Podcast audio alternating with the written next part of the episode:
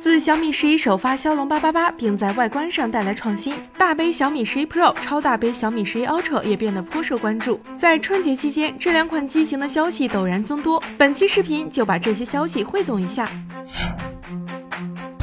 自小米十一开始，小米就找到了自身在照相上的独特卖点——大底高像素。经过了小米 CC 九 Pro。小米十和小米十一三代旗舰的熏陶，小米的拍照品质得到了广大米粉们的认可。而在小米十一 Pro 上，小米的影像功力得到了进一步发挥，将首发三星五千万像素 GN 二传感器也大幅变更了其余摄像模块，没有独具特色的长焦微距摄像头，取而代之的是四千八百万像素的 IMX 五八六潜望式长焦，支持一百二十倍变焦。在超广角摄像头的选择上，小米也没有采用米十一上的 OV 一三 B 一零，而是采用了两千万像素的 IMX 三五零。前置摄像头则保持不变。可以看出，相较小米十一、小米十一 Pro 的主摄进步较大，其余的部件和拍摄方案更加成熟。这代表小米对自身的拍照实力有着充足自信。小米十一 Pro 的其他配置和小米十一相同，扬声器、屏幕等诸多参数均脱胎自小米十一。电池方面可能会有所增减，这也符合 Pro 系列的定位，拍照升级。相较于小米十一 Pro、小米十一 Ultra 的登场，可能会给我们更多启发。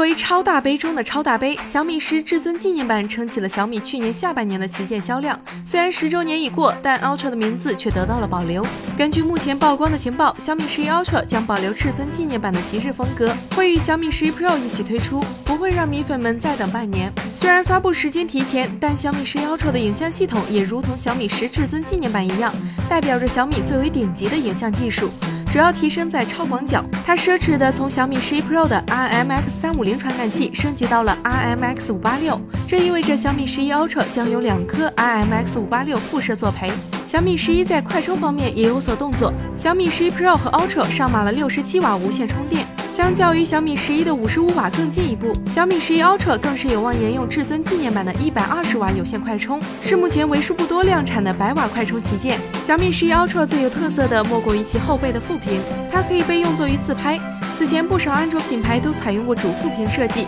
但基本都不了了之。今年不少品牌似乎要重拾副屏设计，期待小米能给我们带来怎样的解决方案。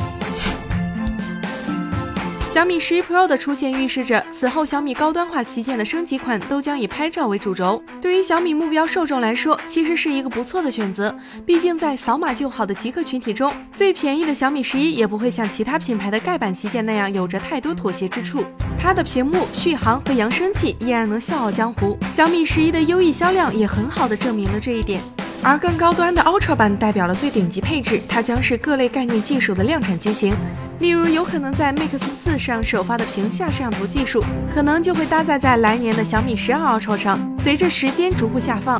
和 Mix 系列相比，Ultra 版的技术选择更加成熟，用户也不用冒着尝鲜的风险放心使用。Ultra 版本带动的销量，也能帮助小米进一步的摊平成本。毕竟停滞已久的 Mix 系列需要时间重新打入到消费者群体中。小雷认为，至少在近两年，小米高端旗舰将会保持标准版加 Pro 版加 Ultra 版三驾马车的搭配，而 Mix 将会成为小米的概念联名款。这一商业模式已被三星、华为等厂商成功实践，小米比较容易复制。虽然小米未来旗舰的商业道路已经摸清，但再完美的商业战略，最终还是要汇集于产品。如果不是小米此前在屏幕和拍照上的大规模投入，小米恐怕都很难驾驭各种旗舰部件，更不会让挑剔的米粉们主动掏腰包。经历了数年的痛苦研发后，如今的小米才会轻易的推出超大杯供极致米粉享受，这就是小米的一往无前。好啦，以上就是本期视频的全部内容，觉得还不错的话，请给个一键三连，我们下期再见。